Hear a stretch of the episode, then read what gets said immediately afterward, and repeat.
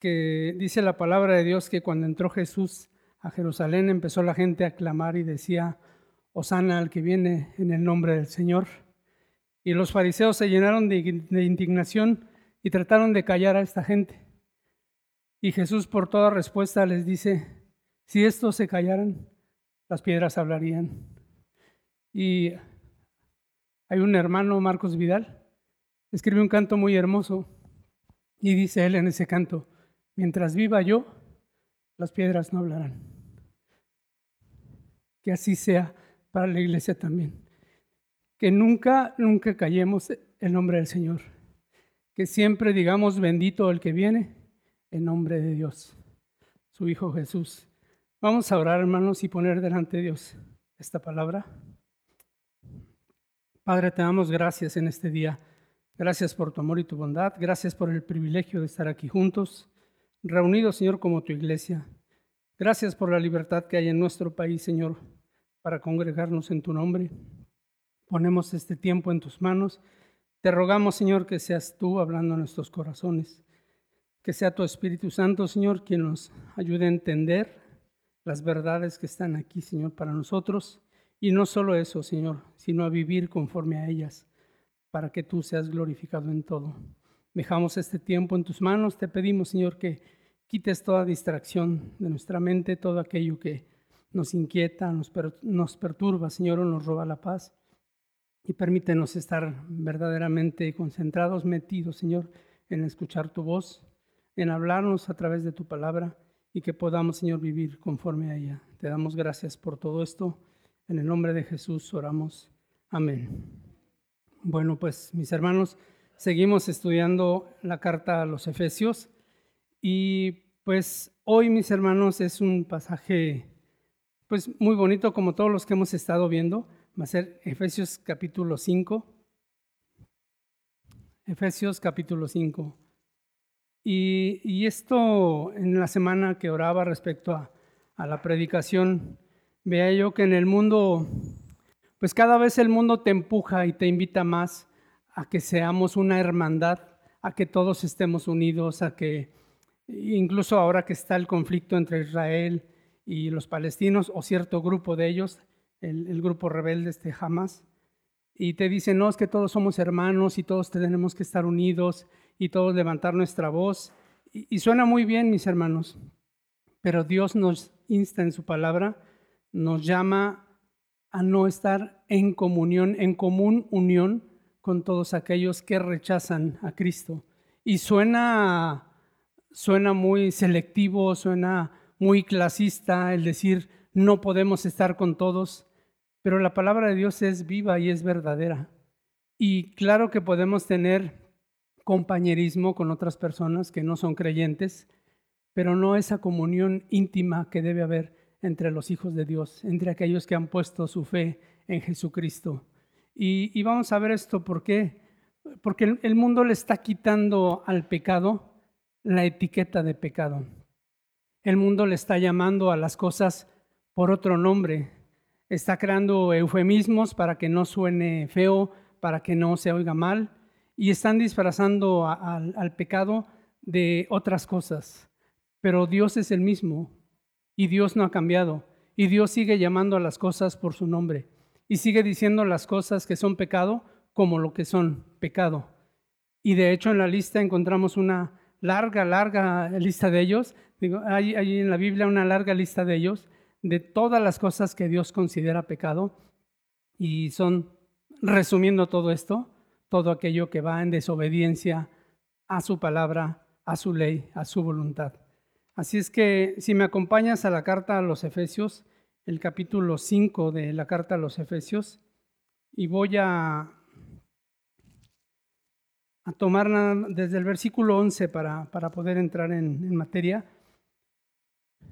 Y habíamos estado estudiando en donde dice Pablo que no, no, no, seamos partícipes con los que viven o practican tales cosas.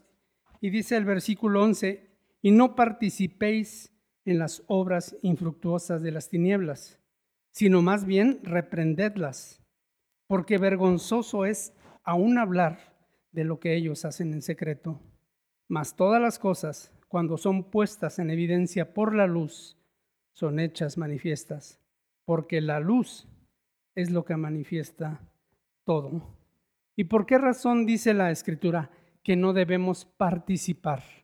Bueno, mi hermano Juan enseñaba la semana pasada y, otros hermanos en diferentes semanas hemos visto, pero vamos a, acompáñame a segunda carta a los Corintios nada más para, para ver por qué no debemos participar. Y ahora voy a aclarar en un rato más ese término participar, como lo dice la escritura. Segunda de Corintios capítulo 6, versículos 14 al 16. Es un pasaje muy conocido. ¿Estamos ahí?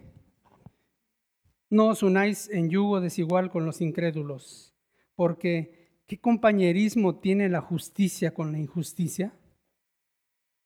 Y el siguiente punto, ¿y qué comunión la luz con las tinieblas? ¿Y qué concordia Cristo con Belial? ¿O qué parte el creyente con el incrédulo? ¿Y qué acuerdo hay entre el templo de Dios y los ídolos? Porque vosotros, vosotros sois el templo del Dios viviente. Como Dios dijo, habitaré y andaré entre ellos y seré su Dios, y ellos serán mi pueblo. ¿Qué comunión puede haber? No me refiero a socializar, a platicar con la gente, de hecho, tenemos que estar ahí para que ellos escuchen el Evangelio. Pero de eso a tener una comunión íntima con ellos, dice la palabra de Dios, ¿qué comunión hay entre Cristo y Belial? ¿O entre la luz y las tinieblas? ¿O el, creyente con el incrédulo? ¿Qué clase de comunión puede haber? No hay tal. Y esto es una de las razones por las cuales Pablo dice, no participéis en las obras infructuosas de las tinieblas. Pero ahora sí, regresemos a Efesios 5 y vamos a estar centrados ahí, que es la carta que estamos estudiando, Efesios capítulo 5, y dice el versículo 11, y no participéis en las obras infructuosas de las tinieblas. Y fíjense que en el griego original, mis hermanos, esta palabra de no participar es mucho más profunda, más dura que la que vemos ahí mismo en el versículo 7. Si leen el versículo 7, dice, no pues, no seáis pues partícipes con ellos, no participes con ellos. Pero en el versículo 11, esa palabra que emplea ahí en el griego es mucho más intensa. En, el griego dice, no tengas jamás comunión alguna con ellos. Así lo dice en el griego. No solo dice no participéis, no tengas jamás comunión alguna con ellos. ¿Por qué? Porque ellos participan de las obras de las tinieblas. Por eso es que no podemos tener una comunión íntima. ¿Y a qué les llama, a qué le llama la escritura obras infructuosas? Las obras infructuosas son todas aquellas cosas que no glorifican a Dios, que no honran a tu prójimo y le respetan, y que no edifican y dan fruto espiritual en tu vida. Todas esas son obras infructuosas de las tinieblas. Todo aquello que no le da la honra a Dios, que no va en beneficio de tu prójimo y que no ayuda en nada a tu crecimiento espiritual y a tu vida personal, no es una obra sana. Es obra infructuosa, son obras de las tinieblas. Y la escritura es muy clara y nos da una lista larga. Y antes de entrar en materia, quiero que vayamos a ver. Hay tres cuatro listas que tengo aquí. Una está en Gálatas 5, es un poquito, es la carta que está atrás de, antes de Efesios. Gálatas 5, versículos, nada más voy a leer del 19 al 21 para que veas cuáles son las obras infructuosas de las tinieblas. Aquí en esta sección les llama obras de la carne. Versículo 19, adulterio, fornicación, inmundicia, lascivia, idolatría, hechicerías, enemistades, pleitos, celos, iras, contiendas, disensiones, herejías, envidias, homicidios, borracheras, orgías y cosas semejantes a estas. Esa es una primera lista y aquí les llama obras de la carne. Vamos a ver otra que está en Romanos capítulo 1. La carta a los Romanos capítulo 1. está después de los, evangelios y de hechos. Romanos capítulo 1, y esta es otra lista más que encontramos aquí. Vamos a ver nada más del versículo 28 al, al 32. Dice, y como ellos no aprobaron tener en cuenta a Dios, Dios los entregó a una mente reprobada para hacer cosas que no convienen, estando atestados, y aquí viene la lista de toda injusticia, fornicación, perversidad, avaricia, maldad, llenos de envidia, homicidios, contiendas, engaños y malignidades, murmuradores, detractores, aborrecedores de Dios, injuriosos, soberbios, altivos, inventores de males, desobedientes a los padres, necios, desleales, sin afecto natural, implacables, sin misericordia, quienes habiendo entendido el, juicio de Dios, que los que practican tales cosas son dignos de muerte. Esta es una segunda lista, y tanto en Gálatas como en Romanos los vemos que son obras de la carne. Igual son obras de las tinieblas. Pero vamos a una tercera lista, está en Colosenses, más adelante de Efesios, sigue Filipenses y luego Colosenses. Es una tercera lista y aquí les llama terrenales, un término un poco más suavecito, pero a final de cuentas son pecados. Colosenses capítulo 3, versículos del 5 al 9. ¿Estás ahí?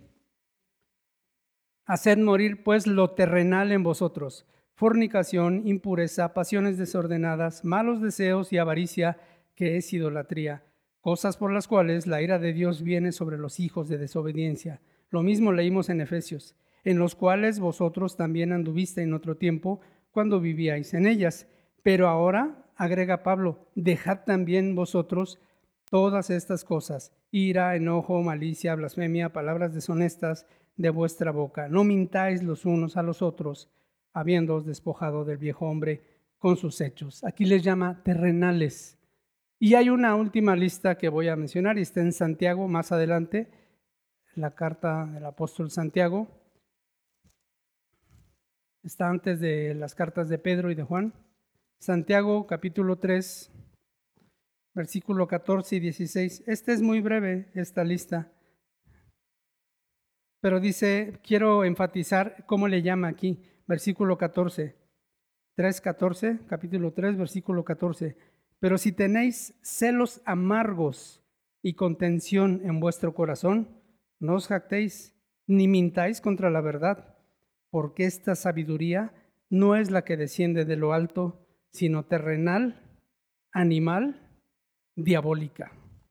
Así, así la menciona Pablo.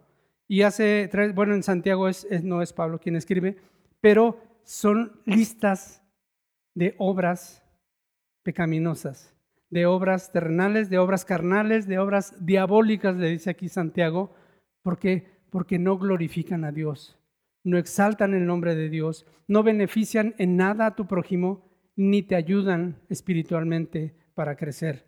Y Pablo y el escritor este, Santiago también enumera estas cosas. Porque si volvemos a Efesios 5, por favor, estoy haciendo nada más una breve introducción de esto ya para entrar en materia. ¿Por qué dice que no debemos de participar en estas obras infructuosas? infructuosas? Porque ¿a qué reino pertenecen? Ahí lo dice Efesios 5. Al reino de las tinieblas. Pertenecen al reino de las tinieblas.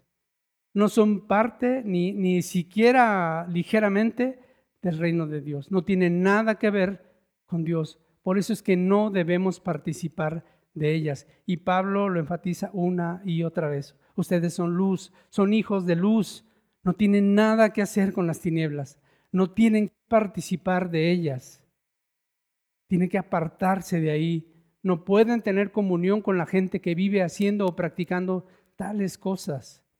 Si te vas a acercar a alguien que vive una vida así, es para compartirle del amor de Dios, es para hablarle acerca de Cristo, es para que conozca el Evangelio pero nada más, no para tener comunión con ellos. Y sé que este mensaje no es políticamente correcto porque hoy en día nos están diciendo, es que todos somos iguales, es que no debe haber diferencias, es que yo sé que en lo terrenal seguramente no, pero estamos hablando espiritualmente. Y espiritualmente Dios hace una diferencia. ¿Por qué crees que Dios te llama santo, apartado, apartado para Él de su propiedad? Dios no nos mete en el mismo costal que el resto de la gente. Y no es por nuestros méritos, no es por nuestras buenas actitudes, es por su gracia y su misericordia que Él nos llamó y nos apartó para Él. Y si somos santos, somos santos en proceso continuo, continuo de santificación día a día. Ya somos santos llamados por Dios. Posicionalmente lo hemos enseñado muchas veces. Posicionalmente que eres, eres un santo. Pero en cuanto a tu vida diaria, estás en proceso de santificación cada día, cada día, muriendo a ti mismo, despojándote del viejo hombre, revistiéndote del nuevo. Esta es la obra de Dios. ¿Y sabes qué es lo que está haciendo Dios contigo y conmigo? Está moldeándonos a través de las pruebas, de los sufrimientos, de las aflicciones, de lo que vivimos día a día para hacernos más a la imagen de Jesús. Ese es el propósito de todo esto. Aquellos que hemos decidido confiar en Dios y entregar nuestras vidas a Él, debemos de entender que vamos a ser tallados como el, como el escultor. Aquí mi hermano Sergio mejor que yo sabrá explicar cómo trabaja un escultor y va quitando todo lo que sobra para hacer la figura que él desea en su corazón. Eso es lo que está haciendo Dios contigo y conmigo. Como un gran escultor está labrando y está quitando todo aquello que no permite que el reflejo de Cristo esté en tu vida. Él está trabajando en ti y en mí día a día. Y aún las pruebas y las aflicciones y el sufrimiento tienen que ver con el trato de Dios a nuestras vidas.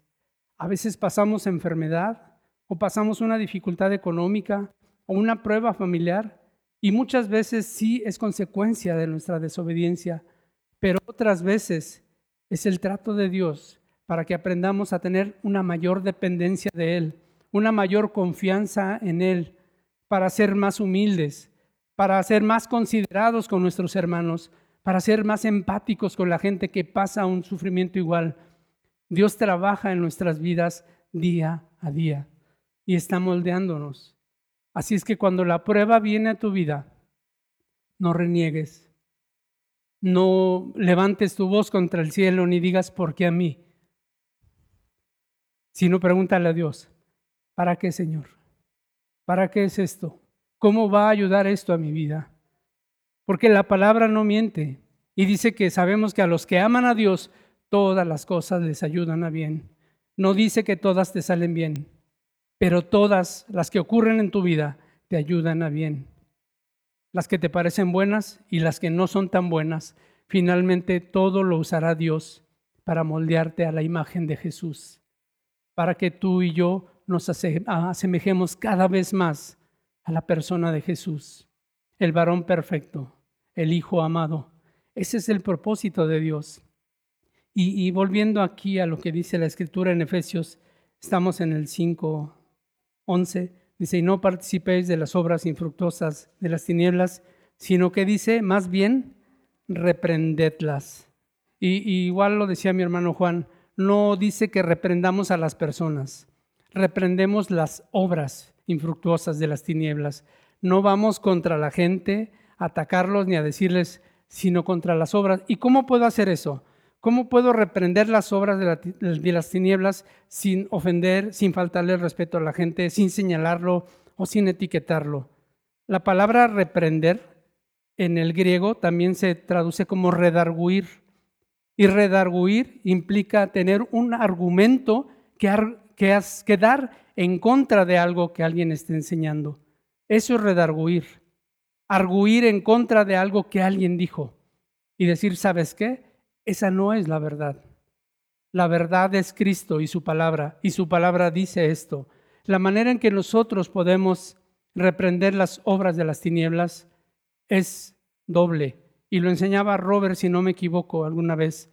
Es la palabra cerca en nuestra boca y en nuestro corazón y nuestra vida que el fruto del Espíritu se refleje en nuestras vidas.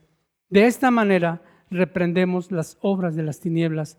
Pero si nosotros nos enrolamos en las mismas pláticas que tiene la gente, en los mismos comentarios burlones o ofensivos, o, en palabras groseras, o en caer en faltas de respeto a los demás, y nosotros nos involucramos en eso, no estamos ni glorificando a Dios, ni respetando al prójimo, ni edificando nuestra vida.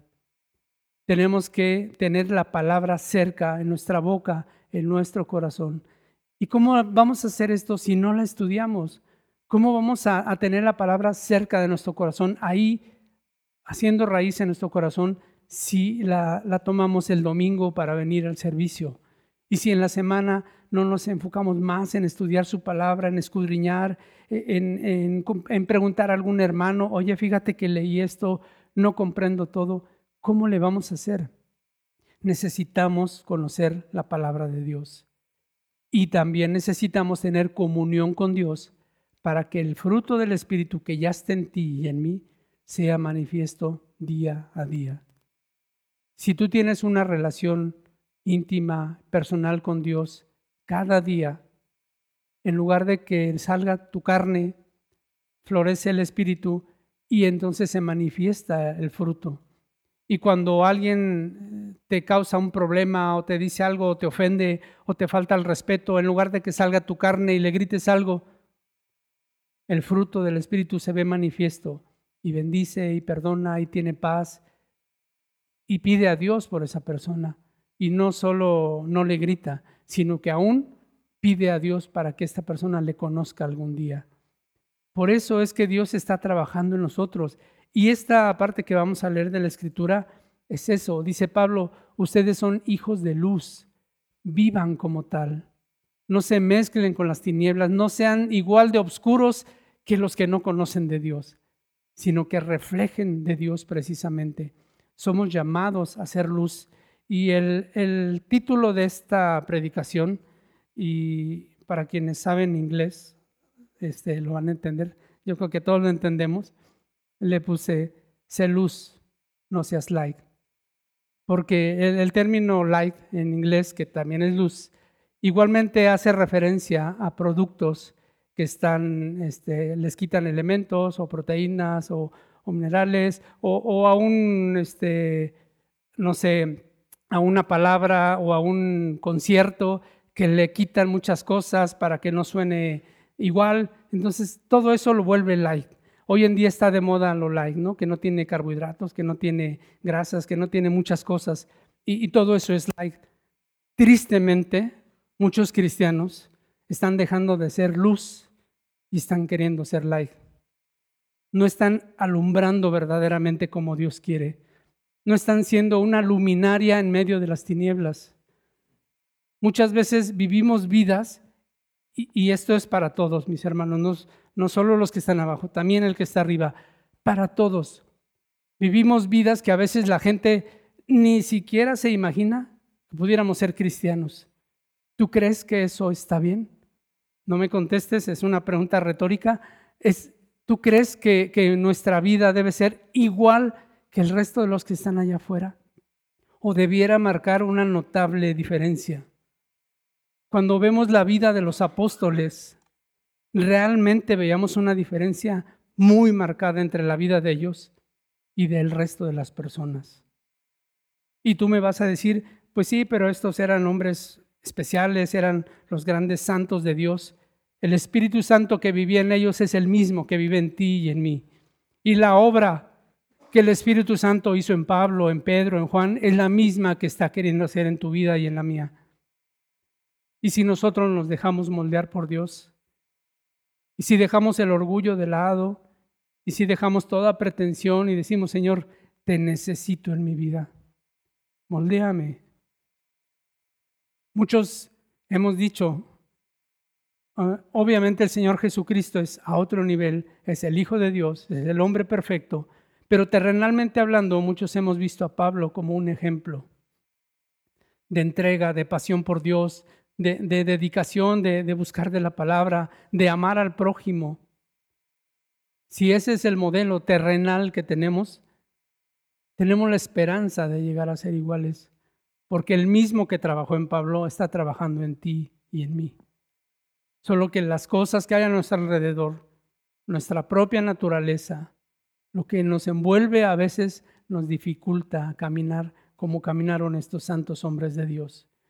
Hoy en día, pues sí, la tecnología y los muchos avances que el hombre ha conseguido, lejos de acercarnos a Dios, nos apartan de Él. Y dime si no, ¿cuánto tiempo dedicamos a las redes sociales y no a buscar de Dios? ¿Cuánto tiempo pasamos en, comunión con gente que ni siquiera conoces a veces en el Facebook, pero ahí está? O haciendo comentarios en diversas plataformas o, en este, diversas aplicaciones. ¿Y cuánto tiempo pasas teniendo comunión con tus hermanos en Cristo? Hablando con ellos.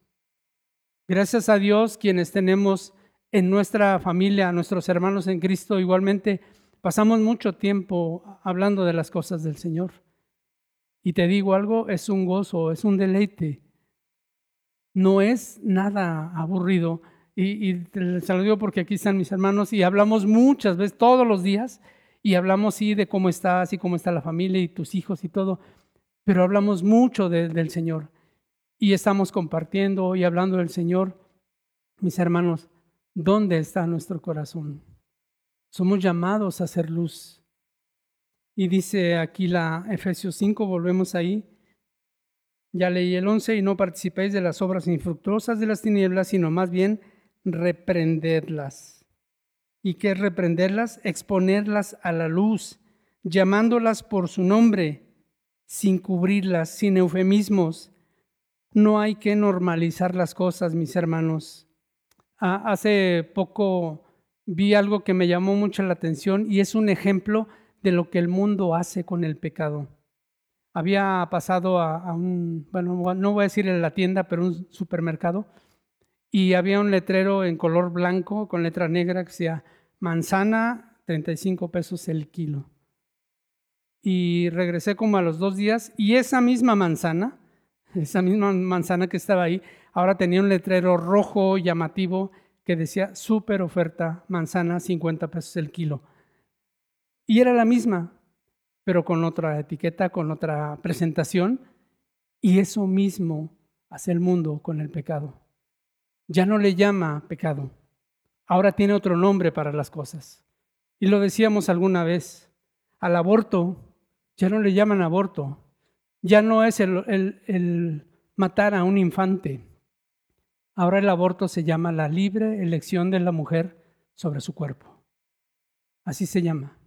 Libre elección de la mujer sobre su cuerpo. Lo que la Biblia y lo que nosotros los creyentes seguimos llamando aborto. Ahora le llaman también interrupción del embarazo. Y yo me pregunto en qué momento lo van a continuar.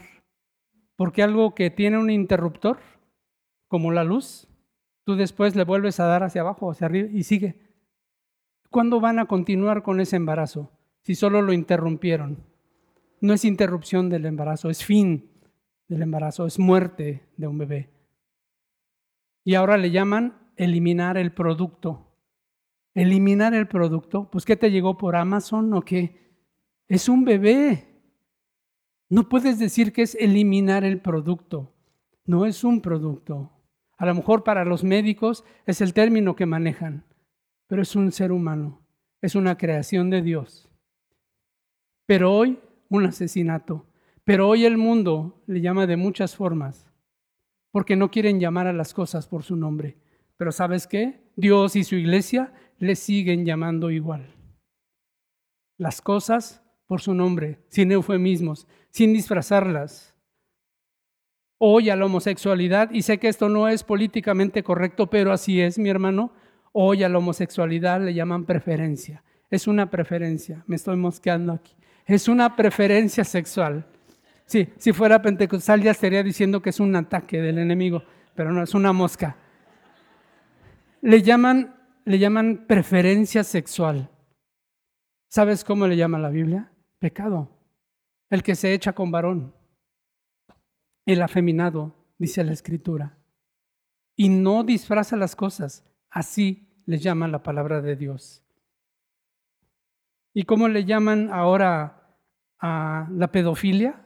Porque hasta eso también ahora le llaman preferencia sexual intergeneracional una persona adulta desea estar con una niña o, a ver una mujer adulta con un jovencito o una niña. Es una preferencia sexual intergeneracional. Es pecado. Es pecado. Y le quieran disfrazar como le quieran llamar, eso es pecado. Y mis hermanos, a veces estamos dejando de ser luz para ser light y empezar a aceptar estas cosas y empezar a llamar las cosas con el nombre que el mundo nos dice que se deben de llamar. Salud. Incluso no sé si han visto ustedes, pero los videos en YouTube, esas palabras les, les ponen bip, bip, bip, bip, para que no les vayan a, a bajar el video, para que no les cancelen. No pueden mencionar homosexual, no pueden mencionar violación, no pueden mencionar muchas palabras porque si no les bajan el video. Mis hermanos, si nosotros dejamos de llamar las cosas por su nombre, va a llegar un momento en que van a ser normales. Van a ser normales, porque ya nadie le va a llamar pecado a lo que es pecado, sino va a encontrar un nombre menos agresivo para llamarle a eso. Dios no lo detiene eso. Incluso hoy, robar depende de la posición económica o social que tú tengas. Porque si eres eh, Juan Pueblo y andas a pie, robas. Pero si estás allá arriba, me refiero al gobierno, es enriquecimiento ilícito. no es robar, es enriquecimiento ilícito. Y suena menos feo, ¿verdad? Pero es robar. Es robar. Y lo están haciendo. Y te repito, sé que eso no es políticamente correcto y a lo mejor quien escuche va a censurar aquí, van a decir, ¿sabes qué? Cierren esa iglesia porque no, este, no están hablando cosas buenas. Pero mis hermanos, la iglesia no se puede callar. Y como decíamos en el canto y empecé comentándoles esto, si nosotros dejáramos de hablar, las piedras lo harían. Que eso jamás pase. Que la iglesia que es baluarte y pilar de la verdad, nunca se calle, nunca deje de reprender las obras de las tinieblas. Pero no andamos reprendiendo, echando demonios fuera, no, andamos reprendiendo en el sentido de proclamamos la palabra, proclamamos la verdad de Dios y vivimos vidas santas que honren y glorifiquen a Dios. Esa es la manera en cómo el creyente puede reprender las obras de las tinieblas. Tenemos la palabra, y tienes tu vida, que debe ser una carta leída. Fede nos enseñaba el jueves acerca de eso. Debemos ser cartas leídas, no vivir vidas ocultas, en donde no queremos que se enteren de cómo vivo porque, híjole, me van a correr de la iglesia. Nuestra vida debe ser la misma aquí, allá y allá y en donde estemos. Debemos ser íntegros en todo lugar, en todo momento, las mismas personas. Regresamos a Efesios 5. Dice el versículo 12, porque vergonzoso es aún hablar de lo que ellos hacen en secreto. ¿Por qué será vergonzoso hablar de lo que algunas personas hacen en secreto? Y también lo veíamos en el estudio. Cuando tú te tienes que ocultar o que no lo sepa, o ocultar tu celular de tu esposa, de tus hijos, de tus padres, de tus hermanos en Cristo, del jefe en la oficina, si tú tienes que ocultar algo, lo más probable es porque no es bueno. Lo más probable es que estás haciendo algo incorrecto y luego entonces tienes que hacerlo en lo secreto. Tienes que ocultarlo porque si se llegara a saber, hasta aquí llegué. Mi reputación se va a venir abajo. No debiera ser así, mis hermanos. El creyente no debe vivir una vida secreta, no hay cristianos de la secreta, debe ser pública. Y a veces de veras da tristeza ver que, por decir algo, la gente en el mundo puede salir a la calle con una camiseta que trae un demonio estampado aquí en la, playera o trae una imagen sexual muy explícita. Y hay gente que se avergüenza por traer un pin de Cristo te ama o, un pececito ahí. No vayan a decir que soy aleluyo. Cuando la gente allá afuera hasta se enorgullece de esas cosas, de lo malo. Porque tristemente, cuando la escritura estaba, dice que muchas cosas las hacen en secreto. Hoy en día, tristemente, muchos lo hacen abiertamente. Hay pecado que hoy lo hacen abiertamente. Incluso parece que la gente muchas veces sale a la calle a burlarse, a burlarse de las enseñanzas cristianas, a burlarse de los que tenemos fe en Dios y hacen y dicen cosas blasfemas y hacen cosas horribles. ¿Y saben qué? Lo triste es que pareciera que el mundo está cada vez ganando más terreno. ¿Por qué? Porque la iglesia ha dejado de ser luz. La iglesia ha dejado de llamar a las cosas por su nombre. Pero dice la palabra que la luz todo lo manifiesta. ¿Y, por, qué, por qué decimos esto? Dice el versículo 13. Dice, mas todas las cosas, cuando son puestas en evidencia por la luz, son hechas manifiestas. Todas las cosas. Miren, como ejemplo, mis hermanos, me lo van a creer, pero en mi cuarto y con la cortina cerrada, el saco y el pantalón eran idénticos. Así, idénticos. El saco me lo regaló mi hermano el día de mi cumpleaños y, este, dije, ah, lo voy a usar hoy. En mi cuarto se veían idénticos. Pero la luz hace manifiestas todas las cosas. Y cuando llego aquí digo, ah, no se parece tanto, pero no es lo importante. Pero, pero es un ejemplo de cómo la luz hace manifiestas todas las cosas. Pero ¿qué es la luz? Bueno, no vamos a ir a ver las citas, pero Dios es luz, dice primera de Juan. Dios es luz y no hay ningunas tinieblas en él. Jesús es luz. Él dijo, yo soy la luz. El que me sigue no andará en tinieblas. Sus discípulos fueron luz. Jesús les dijo, vosotros sois la luz del mundo y la sal de la tierra.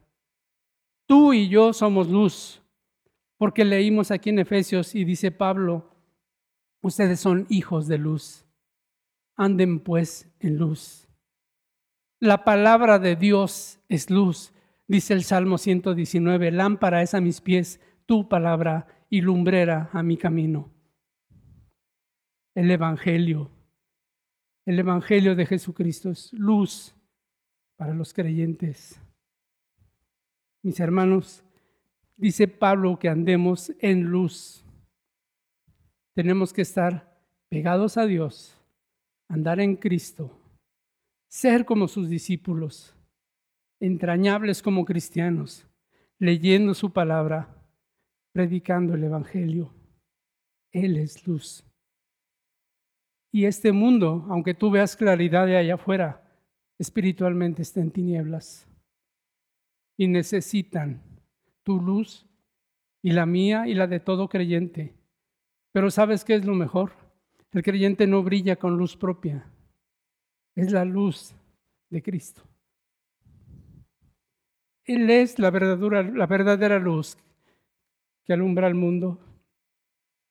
Dice el Evangelio de Juan, él es la luz. Y Juan, Juan aclara, Juan el Bautista dice, no soy yo, sino el que viene. Él es la luz, la luz que alumbra a todo el mundo. Pero los que están en tinieblas se resisten y lo rechazan y no vienen a Él porque no quieren que sus obras sean conocidas. Es triste, pero mucha gente no viene al Señor por eso, porque dice, tengo una vida muy oscura, vivo haciendo muchas cosas y tú le dices, ven a Cristo y entrega eso. Y agregan, pero no quiero dejar mi estilo de vida, quiero seguir viviendo como hasta hoy. Quieren seguir en las tinieblas. No quieren venir a la luz para que sus obras no sean manifiestas. Pero tú y yo, mi hermano, y ese es el mensaje de hoy, tú y yo somos llamados hijos de luz. Tú y yo hemos sido puestos aquí para alumbrar para que las obras del mal sean manifiestas, para reprenderlas. ¿En qué sentido? Con la proclamación de la palabra y con tu vida misma tenemos que reprender esas obras del mal. Tenemos que mostrar a Cristo glorificado. Nuestra norma de vida no debe ser la que dice la sociedad, sino la que enseña la palabra de Dios. Nuestro estilo de vida no nos lo dicta el mundo, sino que Dios nos ha dicho cómo vivir. Y mis hermanos, lo triste es que hay gente que piensa que Dios está muy lejano Hay una anécdota de unos soldados que estaban en la guerra y, andando en la guerra, pues ya ven que de repente hay un cese al fuego y hay un momento en que descansan. Y entonces estos hombres estaban en un lugar en donde había cerca tugurios y burdeles y lugares donde podían ir a pasar la tarde o noche. Y entonces un soldado le dice a otro que era creyente, le dice al otro, oye, vamos, va a haber mujeres, va a haber alcohol, nos la podemos pasar bien. Y el que es creyente le dice, no, yo no voy a ir. Y el otro le dice, no tengas miedo, hombre, Dios y tu mujer están muy lejos de aquí. Y él le dice, tu mujer está muy lejos de ti y tu Dios también. Pero mi mujer está siempre en mi mente y mi Dios en mi corazón. Y va conmigo a donde yo voy. Así es que el creyente nunca está separado de Dios. Y así haya mil kilómetros de distancia entre tú y tu casa. Tu esposa debe estar en tu mente y Dios en tu corazón. Y no debes apartarte nunca de ello. Y así nosotros, mis hermanos, somos llamados a vivir pegados al Señor, unidos a Él, realmente reflejando la luz de Cristo en medio de estas tinieblas, esta oscuridad que hay en el mundo. La gente necesita escuchar buenas noticias. Eso es el Evangelio. Y quiero terminar con un, un pasaje que está, bueno, un texto que está en la carta a los romanos. Romanos capítulo 1. Bueno, no vayas allá porque me falta por decir algo todavía. No vayas allá, perdón. Es que Fede nos enseñaba algo el jueves y nos decía que hay cosas que, que son secretas y que el mundo no quiere traerlas a la luz. Pero hay cosas a las que la palabra de Dios nos llama a hacer en secreto y no es nada malo. No es algo oscuro, no es algo sucio. Tiene que ver con el propósito de Dios y cómo hace las cosas. Antes de terminar, acompáñame ahí. Está en Mateo 6, están prácticamente todas estas. Mateo capítulo 6. Las, las cosas que sí debemos hacer en secreto. ¿Ya estás ahí, mi, mi hermano? Bueno, Mateo capítulo 6, la primera parte dice, guardaos de hacer vuestra justicia delante de los hombres para ser vistos de ellos. De otra manera no tendréis recompensa de vuestro Padre que está en los cielos. Y aquí empieza, dice, cuando pues des limosna, no hagas tocar trompeta delante de ti, como hacen los hipócritas en las sinagogas y en las calles, para ser alabados por los hombres. De cierto, de cierto os digo que ya tienen su recompensa. Mas tú, cuando des limosna, no sepa tu izquierda lo que hace tu derecha, para que sea tu limosna en secreto, y tu Padre que ve en lo secreto te recompensará en público. Algo que sí tú y yo podemos hacer sin que nadie más tenga que saber es cuánto ofrendamos y cuándo y por qué. Ahí es algo entre tú y Dios. No tienes que hacer sonar trompeta como hacían los fariseos. Vean, casi hacían así los billetes, vean cuánto voy a ofrendar y meterlo ahí. No, dice, no sepa tu izquierda lo que hace tu derecha. Alguna vez un chico fue a una audición para tocar el piano en, este, con el grupo de alabanza y, y, el pastor le dijo, un poco en broma porque no era muy bueno este chico, le dijo, tocas el piano como mandan los evangelios. Dijo, ¿cómo? Dice, no sabe tu izquierda lo que hace tu derecha. Dice, pero puedes ensayar y puedes aprender y al rato vas a tocar bien. Gracias a Dios no es el caso, Marianita toca muy bonito, Marianita toca muy bien, y, no lo digo porque estén aquí sus papás, ella toca muy bien, pero, pero así es, la ofrenda es algo que podemos hacer en secreto, es algo entre tú y Dios. Y luego sigue en el versículo, entre tú y Dios, versículo 5, y cuando ores, no seas como los hipócritas, porque ellos aman el orar en pie en las sinagogas y en las esquinas de las calles, para ser vistos de los hombres, de cierto os digo que ya tienen su recompensa. Mas tú cuando ores, entra en tu aposento y cerrada la puerta, ora a tu Padre que está en secreto, y tu Padre que ve en lo secreto, te recompensará en público. Tu oración, tu oración íntima, lo, lo más personal, lo tienes que hablar con Dios. Es algo entre tú y Él. Por supuesto que podemos orar en público también cuando le pedimos a algún hermano que ore por otros o cuando estamos este, en el servicio, pero tu oración más íntima, más personal es algo entre tú y Dios y no tiene por qué enterarse más gente. Y es que los fariseos hacían eso, se paraban en una esquina, en la esquina donde más gente pasaba y levantaban los brazos para que vieran que eran hombres muy espirituales y llevaban sus vestiduras muy blancas y oraban en voz alta y la gente dice, ay, qué hombre tan espiritual. Dice el Señor, tú no hagas eso. Entra en tu cuarto, cierra tu puerta, ora a tu Padre en lo secreto. Y Él que ve en lo secreto te recompensará al público. Y después les menciona el modelo de oración que es el Padre nuestro. Pero la oración también es algo que hacemos en intimidad con Dios, pero puede ser también como iglesia. Y finalmente menciona más abajo en el versículo 16, y eso sería tema para una predicación, pero menciona acerca del ayuno. Dice, y cuando ayunéis, no seáis austeros como los hipócritas, porque ellos demudan sus rostros para mostrar a los hombres que ayunan. De cierto os digo que ya tienen su recompensa, pero tú cuando ayunes, unge tu cabeza y lava tu rostro, para no mostrar a los hombres que ayunas, sino tu Padre que está en secreto, y tu Padre que ve en lo secreto, te recompensará en público. Entonces, ni ofrendar, ni orar, ni ayunar debe ser actos que tengas que alardear para que todo mundo vea qué espiritual eres, sino que lo haces en lo secreto. Porque Dios te escucha, Dios recibe tu ofrenda, Dios se agrada de ella y Dios se agrada de lo que tú hagas para Él en nombre de Él cuando lo haces de manera así, sin alardeos, sin, querer llamar la atención, sin querer sobresalir de los demás, sino sencillamente y en lo secreto, tú y Él. Y finalmente hay una más. Quiero que avanza ya Mateo 18. Mateo 18, versículo 15. Es algo más que debemos hacer, no en secreto, pero sí de la manera, una manera privada. Dice versículo 15, ¿estás ahí? Mateo 18, 15. Por tanto, si tu hermano peca contra ti, ve y repréndele estando tú y él solos. Si te oyere, has ganado a tu hermano. Y luego vienen otros pasos más por si no te oye. Pero lo primero es que hables con tu hermano a solas, tú y él.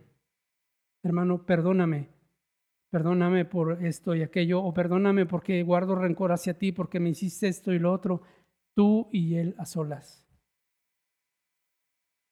Hace poco me decía una persona que cuántas veces tendría que ir a confesarse. Le digo, pero confesarte en dónde? Dice, pues al confesionario ahí con el sacerdote. Digo, ¿qué le hiciste? Dice, no, no le hice nada. Le digo, entonces, le digo, la palabra de Dios dice, confesaos vuestras ofensas unos a otros. Si yo ofendí a Elías, no tengo por qué ir a decirle, Fede, ¿qué crees que ofendí a Elías? Y él me dice, ¿sabes qué? Pues de dos padres nuestros y yo creo que te perdona. Voy con Elías y le digo, Elías, perdóname. Fui grosero contigo, te falta el respeto, lo lamento. Le pido perdón. Confiesas tus ofensas unos a otros. Esa es la manera como Dios nos enseñó. Y, finalmente decíamos, Dios es luz y quiere que nosotros reflejemos su luz. Finalmente, ahora sí, acompáñame a leer Romanos 16. Digo Romanos 1, perdón, Romanos capítulo 1. Y lo que la gente hace a escondidas, en secreto, porque se avergüenza, dista mucho de lo que nosotros debemos hacer. Y quiera Dios que tú no te avergüences de esto. Romanos capítulo 1, versículo 16. ¿Estás ahí? Porque no me avergüenzo del Evangelio, porque es poder de Dios para salvación a todo aquel que cree, al judío primeramente y también al griego, porque en el Evangelio la justicia de Dios se revela por fe y para fe, como está escrito mas el justo por la fe vivirá. Mi hermano, no te avergüences del Evangelio. Y, el Evangelio no es sino hablar de la obra gloriosa de Cristo en la cruz, de su muerte y su resurrección, de su sacrificio por ti y por mí, de su sangre derramada en la cruz para perdón de nuestros pecados y de su resurrección para justificarnos. Eso es el Evangelio y es algo de lo que no te debes avergonzar, sino proclamar y cada que tengas oportunidad decirles, Cristo murió por mí él pagó el precio de mi pecado. Él me lavó con su sangre. Él me dio vida estando yo muerto. A Él sea la gloria por siempre. Amén. Padre, te damos gracias en esta hora por tu palabra. Gracias, Señor, por lo que nos has enseñado.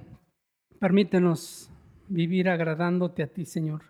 No ser likes, sino verdaderamente ser luces, luminarias en el mundo.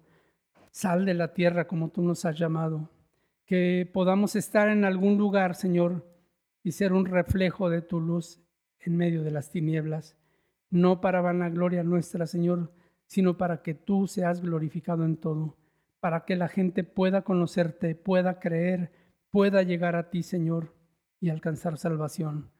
Te pedimos, Padre, para que no nos escondamos, Señor, de nuestra fe, que no podamos, que no andemos, Señor, escondiéndonos y que no sepan y que no se enteren, sino realmente sin alarde, Señor, sin presunción tampoco, pero sí dejar claro que hemos creído en ti, que hemos puesto nuestra fe en ti, que tú eres el Señor de nuestra vida, que tú eres quien gobierna nuestras vidas y que nos sentimos, Señor, amados por ti.